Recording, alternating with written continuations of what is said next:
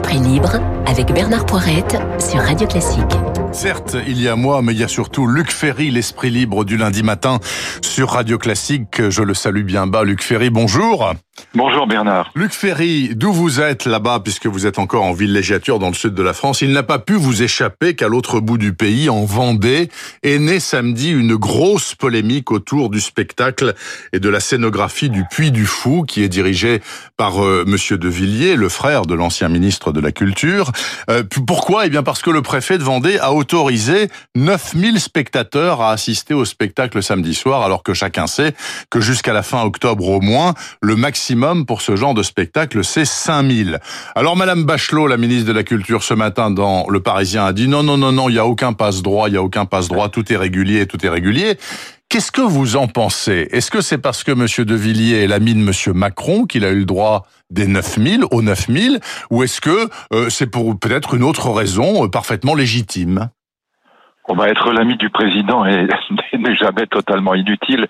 Non, je pense que c'est, on va le dire comme ça. Voilà. Non, mais je pense que c'est le, sujet est plus est plus grave que ça. Je pense que le vrai problème, c'est la c'est la question de la cohérence de la politique gouvernementale sur cette question du coronavirus. Hein, c'est la même chose que sur les tests. On nous a dit même, euh, le, président du conseil scientifique est allé jusqu'à dire que ça pouvait être dangereux parce que les gens pouvaient croire qu'ils étaient immunisés. La même chose sur les masques. On nous a dit que c'était même dangereux de mettre un masque. Aujourd'hui, on nous dit que c'est indispensable.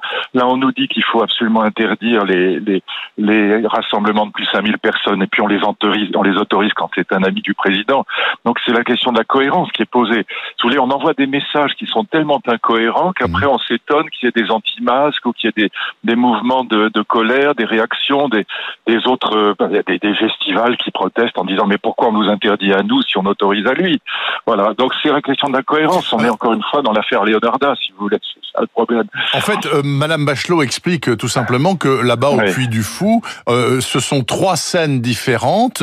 Donc il y avait trois fois 3000 personnes qui étaient bien physiquement séparées en trois scènes différentes. Donc au total, ça faisait 9000, mais qu'en fait, ça faisait trois fois 3000. N'empêche, n'empêche que sur le plan politique et vu les réactions du monde de la culture, de tous ceux qui ont dû annuler les vieilles charrues, Avignon, etc., etc., c'est quand même assez dévastateur, non J'imagine? Ah, c'est encore une fois la question de la cohérence, d'autant que même si une fois que les gens sont rentrés, c'est dans trois endroits différents, il est bien évident que euh, aux entrées et aux sorties, les gens sont ensemble. Est-ce qu'ils portent tous le masque? Est-ce qu'il y a des risques de contamination? On le verra. Mais encore une fois, alors euh, la, la, question de savoir si ça a donné lieu à des à des foyers de contamination ou, non, on, on, le verra plus tard. Mais c'est difficile à savoir. Mais encore une fois, le problème c'est la cohérence. C'est est, est-ce qu'il y a une politique gouvernementale cohérente sur la question de des masques, sur la question des tests, sur la question des, spectacles, voilà. Et donc je comprends évidemment que les vieilles charrues poussent des cris, si j'ose dire, cette formule un peu à la Pierre Dac, parce que parce que c'est voilà, on a l'impression qu'il y a deux poids deux mesures, donc il y a, il y a un vrai problème de cohérence. D'autant que bon, tout le monde a compris que c'est parce que euh, Philippe de Villiers, tant mieux pour lui, est un ami du président. Alors, euh, si on veut bien rester dans euh, les questions sanitaires, puisqu'on y est, Luc Ferry, euh, il ne vous a pas échappé qu'on va assurément vers un nouveau tour de vis qui va être donné, je pense, demain par la ministre du Travail, qui va annoncer à la France en vacances que désormais le masque ce sera aussi obligatoire en entreprise, alors que maintenant c'est obligatoire quasiment partout dans la rue. Bientôt, on va dire que c'est obligatoire aussi dans le cadre familial, etc., etc. Donc, nous sommes condamnés, comme c'est parti, à vivre avec un un masque 24 heures sur 24 en dormant ou en vivant euh, jusqu'à ce que mort s'en suive. Est-ce que là au moins c'est cohérent? Là, euh, vous pouvez pas dire que c'est pas cohérent, ok? Le masque pour tout le monde tout le temps, c'est clair. Non, là, là, là, pour le coup, c'est cohérent. Euh, j'aimerais qu'il y ait la même cohérence sur la politique de test, ce qui n'est pas le cas aujourd'hui. Mais sur le masque, c'est compréhensible pour une raison. Ben, bon, c'est désagréable, c'est pénible. C'est quand on rentre dans un restaurant, c'est un peu ridicule parfois parce qu'évidemment, pour manger, on est obligé de retirer le masque à moins de faire un trou dedans.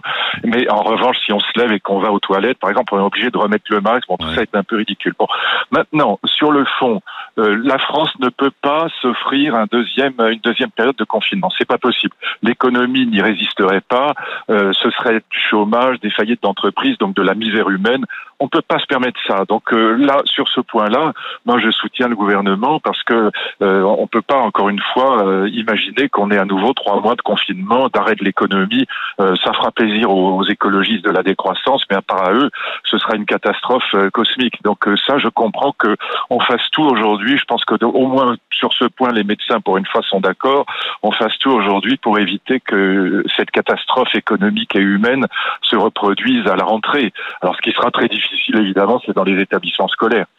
Donc là, j'espère que le, le, le, ministre a compris qu'il faudra privilégier, quoi qu'il arrive, les écoles primaires, parce que les écoles primaires, euh, si les enfants ne vont pas à l'école primaire, les parents ne peuvent pas les mmh. travailler. Les grands peuvent se garder, les petits, non. Donc là, il faudra vraiment qu'on soit vigilant là-dessus et que sur les écoles et sur les collèges et les lycées, il y ait une politique cohérente. Enfin, le fait est que euh, c'est très clair. Hein, depuis plusieurs jours en France, on est à plus de 3000 contaminations jour, voilà. ce qui prouve bien que ça redémarre de manière évidente. Voilà. Et partout, partout, maintenant, il faut être masqué. Et donc, l'affaire est réglée.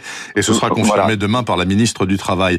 non, mais là-dessus, ils ont raison. Et ben encore une fois, n'oubliez pas qu'il y a des séquelles qui, dans certains cas, moi j'ai une fille qui a eu le, Covid, donc mmh. euh, qui, a, qui, a, 30 ans, elle a perdu le goût et l'odorat, elle les a toujours pas retrouvés. Donc c'est quand même des... ce qui veut dire, bon, on n'en meurt pas, mais ce qui veut dire qu'il y a des séquelles cérébrales, qu'il y a des séquelles neurologiques qui sont pas anodines. Donc euh, il faut, même pour les jeunes, je veux dire, donc il faut aussi que, puisqu'on sait que la contamination touche beaucoup les jeunes pour des mm. raisons évidentes, les, les fêtes, les, les, les, rencontres multiples, etc.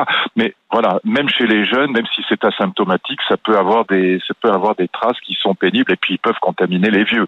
Donc oui, là, là-dessus, je pense que la politique sanitaire sécuritaire est légitime. Il n'empêche, il n'empêche, Luc Ferry, que en plus derrière l'affaire des masques, enfin, euh, il y a des tas de remontées. Il suffit de lire les journaux et les dépêches d'agence, etc.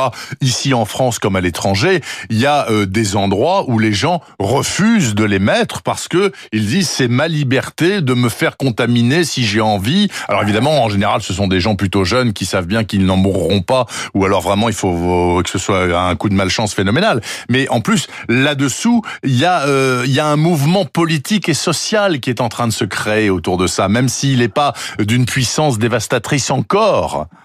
Oui, mais c'est un mouvement anti-système qui est complètement absurde parce qu'on peut contaminer les autres, même si soi-même on ne risque pas grand-chose parce qu'on est jeune, on va pas en mourir. D'ailleurs, c'est pour ça qu'il y a très peu d'hospitalisation, parce que ce sont surtout les jeunes qui sont touchés. Donc tout ça est assez cohérent, assez compréhensible. Mais on peut contaminer ses parents, ses grands-parents, et donc c'est pas voilà. Moi, j'ai assisté là hier dans mon euh, village là, un type qui voulait pas mettre le masque, insultait les, les vigiles qui sont là, les les, les flics. Euh, bon, c'est insupportable. Hein, voilà, mmh. c'est là-dessus, je pense que le gouvernement a raison. Bon, parlons d'autre chose, Luc Ferry. Parlons euh, du Bélarus, puisque c'est le nouveau nom de cette ex-république soviétique qui était la Biélorussie. La Biélorussie. Voilà, il y avait, il y avait euh, au moins 100 000 manifestants hier à Minsk. Alors selon euh, que ce soit la police ou les organisateurs, une fois de plus, c'est du simple au triple, entre 50 et 200 000 manifestants à Minsk contre la réélection du président Alexandre Loukachenko, euh, qui est l'un des derniers brontosaures communistes de l'Europe occidentale, même le dernier tout court. Alors bon le problème est le suivant. Ce sont les plus grosses manifs depuis la fin de l'URSS, donc en 1991, à Minsk. Euh, le pays est tenu d'une main de fer par Loukachenko.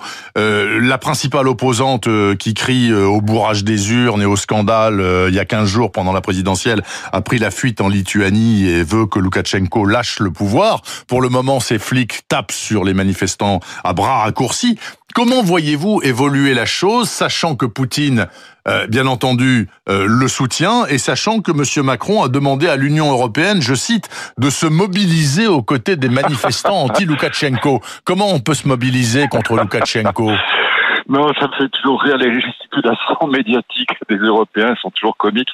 Non, ça sert absolument à rien. Qu'est-ce que vous voulez qu'on se mobilise? On peut strictement rien faire.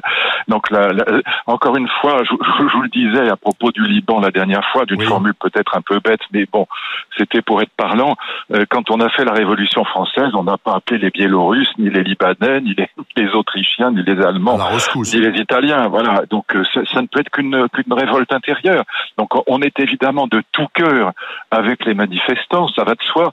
On peut dire qu'on les soutient. Bon, très bien, si l'Union européenne veut faire une belle déclaration pour dire qu'elle les soutient. Mais on ne peut évidemment rien faire d'autre parce que ces affaires intérieures restent malgré tout des affaires intérieures. À moins qu'il y ait une situation euh, humanitaire euh, insupportable, et dans ce cas, c'est les humanitaires qui y vont, ce qui est le cas au Liban, mais euh, c'est pas le cas en Biélorussie. Donc la gesticulation médiatique ne sert absolument à rien. Et donc voilà, malheureusement, c'est comme ça. Ça ne peut venir, ou heureusement d'ailleurs, parce que d'une certaine manière, c'est heureux que ça, ça vienne des peuples eux-mêmes. c'est la souveraineté de ces mmh. peuples qui peut renverser ces, ces, ces dictateurs particulièrement ridicules. Au passage, ça nous montre quand même ce qu'a été le communisme. c'est quand même une, belle leçon d'histoire. Comment ça se termine, ce que ça a été, c'est quand même la catastrophe du XXe siècle. Luc Ferry, euh, j'aimerais bien aussi qu'on parle de quelque chose euh, qui, à une époque, quand vous étiez ministre, en l'occurrence, euh, a dû vous intéresser au premier chef, le classement dit de Shanghai, qui date de 2003. Alors bon, en fait, c'est le classement des meilleures universités du monde. Bon, ce classement pour 2020 est une fois de plus dominé très largement de la tête et des épaules par les anglo-saxons, avec Harvard en tête comme d'habitude. Mais pour la première fois, rentre dans les 15 premières une fac française, en l'occurrence Paris-Saclay, qui se retrouve à la 14e place alors moi, la question que je pose, c'est pas de dire si c'est bien ou pas bien pour Paris-Saclay, c'est qu'est-ce que vaut ce classement? Est-ce qu'il faut s'en préoccuper? Alors que chaque année on dit ça ne sert à rien, c'est du pipeau, c'est euh, du traficotage, c'est euh, c'est tout ce que vous voulez, mais on se jette dessus en disant regardez, regardez, ils sont premiers, ils sont 15e, ils sont 14e, c'est vachement bien ou pas. Ça vaut quoi ce truc-là? Pas grand-chose en vérité. Bon, c'est toujours bon à prendre parce que sur le plan international, c'est toujours amusant d'avoir un bon classement. Mais ça, ça, ne vaut pas grand-chose pour une raison euh, que, que, je peux vous indiquer. Les critères du, les critères de Shanghai sont des critères purement académiques. C'est-à-dire que c'est le nombre de prix Nobel ou de médailles Fields parmi les anciens élèves, c'est le nombre de publications, c'est le nombre de citations dans certains journaux euh, de préférence américains ou en tout cas de, de langue de langue anglaise. Bon, euh, pourquoi les universités américaines sont premières Elles sont forcément premières pour une raison évidente. Un, la langue. Tous les étudiants étrangers se précipitent évidemment vers l'anglais, donc euh, vers les États-Unis, vers l'Angleterre. Euh, D'abord et avant tout, donc euh, les, les, les, universités américaines accueillent un maximum d'étudiants étrangers. Ensuite, elles ont des tests à l'entrée qui sont très très sélectifs. Elles ont la, une sélection par l'argent aussi, une sélection financière qui est très forte. Et par conséquent, moi j'ai beaucoup enseigné aux États-Unis. Hein. J'ai enseigné à Princeton, j'ai fait des conférences à Harvard, j'ai enseigné à Brown College, qui est le meilleur, l'un des meilleurs, peut-être même le meilleur collège aux États-Unis. Donc je connais bien ces universités. L'enseignement n'y est pas bon, c'est pas vrai. Et donc le, le, le, le classement de Shanghai, il, il, a ces critères que je viens d'indiquer, des critères académiques, mais qui n'ont rien d'avoir strictement rien avec la qualité de l'enseignement, ni avec l'insertion professionnelle. Bah, donc nous sommes forcément mal placés. Je précise une chose, quand j'ai, j'ai pas les chiffres actuels, mais quand j'étais ministre des universités, la France était encore le quatrième pays d'accueil des étudiants étrangers. Évidemment, pour les raisons linguistiques après les États-Unis et l'Angleterre, et après euh, à peu près au même niveau que l'Allemagne. On était quatrième. Je pense que ça doit être encore le cas, avec en gros pas loin de 200 000 étudiants étrangers accueillis en France chaque année. Donc on est on est très très bien placé en matière d'accueil des, des, des, étudiants étrangers. Mais notre qualité d'enseignement est bien supérieure dans nos universités, la plupart du temps, à la qualité d'enseignement aux États-Unis, bien supérieure. Ah Simplement, c'est parce que test Shanghai. Shanghai teste la qualité des étudiants, mais pas la qualité de l'enseignement. Et quand vous avez des, des, universités qui accueillent, qui attirent les meilleurs étudiants du monde, elles ont un très bon classement à Shanghai. Ça ne veut pas dire que les universités sont bonnes, ça veut dire qu'elles accueillent les meilleurs étudiants au monde. Et ça, ah. euh, c'est, il faut, il faut, il faut bien l'expliquer. Et le fait que vous accueillez les meilleurs étudiants au monde, ça ne veut pas dire que l'enseignement est bon.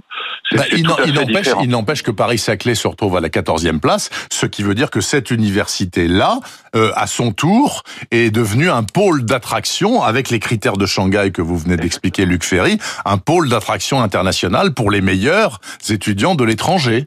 Ça veut dire que ça veut dire surtout qu'il y a parmi les étudiants qui sortent de, de Saclay, il y a des il y a des gens qui publient beaucoup, qui ont des voilà, qui ont des des, des, des reconnaissances internationales. Bon, et c'est vrai qu'on a eu on a eu des médailles Fields, on a eu René Thom, on a eu euh, notre ami Villani, on a eu des voilà, on a eu des on a eu des prix Nobel. Bon, et donc la France est vraiment pas mal placée. Simplement, encore une fois, le classement de Shanghai n'étudie, ne, ne prend en compte ni la qualité de l'enseignement ni l'insertion professionnelle. Voyez.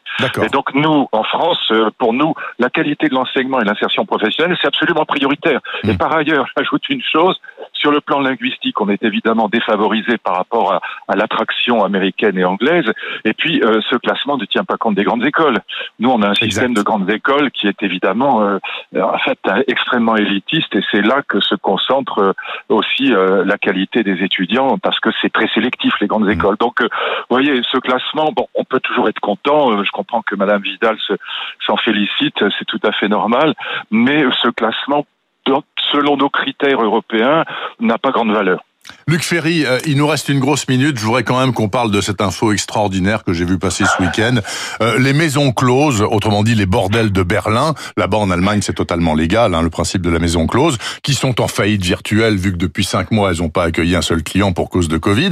Elles ont été autorisées à rouvrir ce week-end, mais le sexe y est interdit au moins jusqu'au mois de septembre. Mais en revanche, on peut se faire un massage ou prendre le thé avec les prostituées, etc., etc.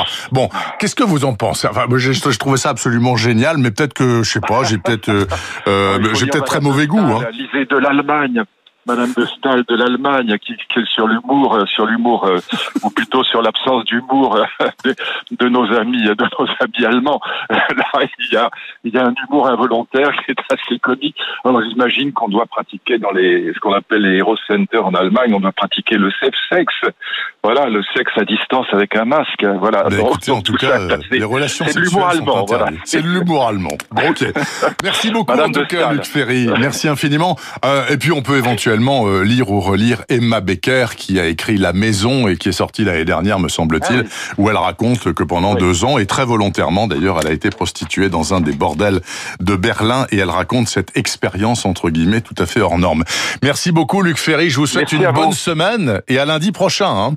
Avec plaisir. Merci à vous. Très bonne journée à vous. Merci à vous. Il est 8h56. Suite et fin de la matinale sur Radio Classique, la déambulation heureuse et culturelle d'Hervé Mariton ce matin à Dinan, dans les Côtes d'Armor.